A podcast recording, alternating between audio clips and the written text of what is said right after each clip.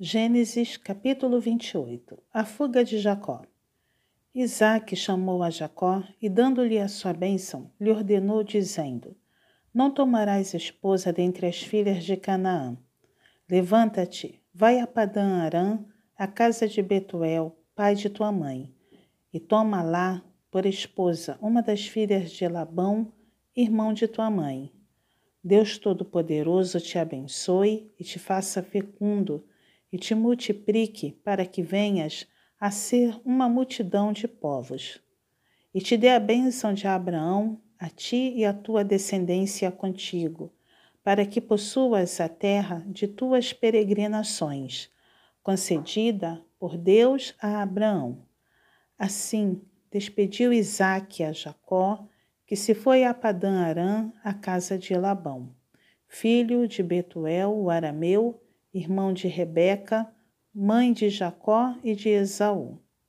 Vendo, pois, Esaú que Isaque abençoara Jacó e o enviara a Padã Arã, para tomar de lá esposa para si, e vendo que ao abençoá-lo, lhe ordenara, dizendo: Não tomarás mulher dentre as filhas de Canaã, e vendo ainda que Jacó, obedecendo a seu pai e a sua mãe, fora Padã Arã.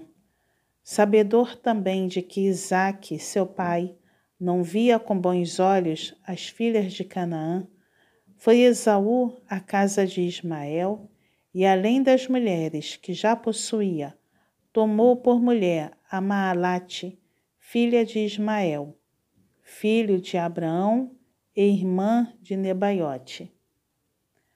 A visão da escada. Partiu Jacó de Berseba e seguiu para Arã.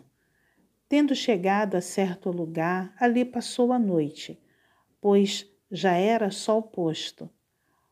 Tomou uma das pedras do lugar, fê-la seu travesseiro e se deitou ali mesmo para dormir.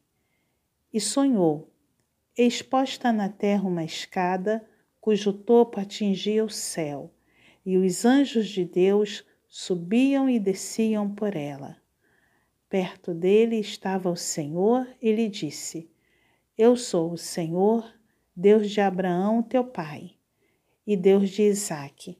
A terra em que agora estás deitado, eu te darei a ti e a tua descendência.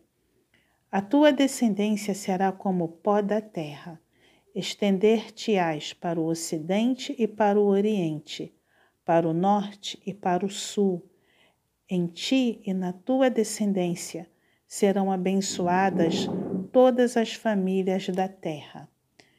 Eis que eu estou contigo e te guardarei por onde quer que fores, e te farei voltar a esta terra, porque te não desampararei, até cumprir eu aquilo que te hei referido. Despertado Jacó do seu sono, disse: Na verdade, o Senhor está neste lugar e eu não o sabia. E temendo, disse: Quão temível é este lugar! É a casa de Deus, a porta dos céus. A coluna de Betel.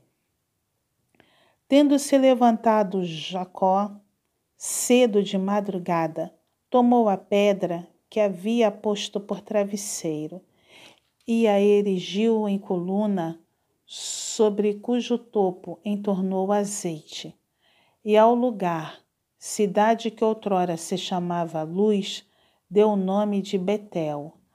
Fez também Jacó um voto, dizendo: Se Deus for comigo e me guardar nesta jornada que empreendo, e me der pão para comer e roupa que me vista, de maneira que eu volte em paz para a casa de meu pai. Então o Senhor será o meu Deus, e a pedra que erigi por coluna será a casa de meu Deus. E de tudo quanto me concederes, certamente eu te darei o dízimo.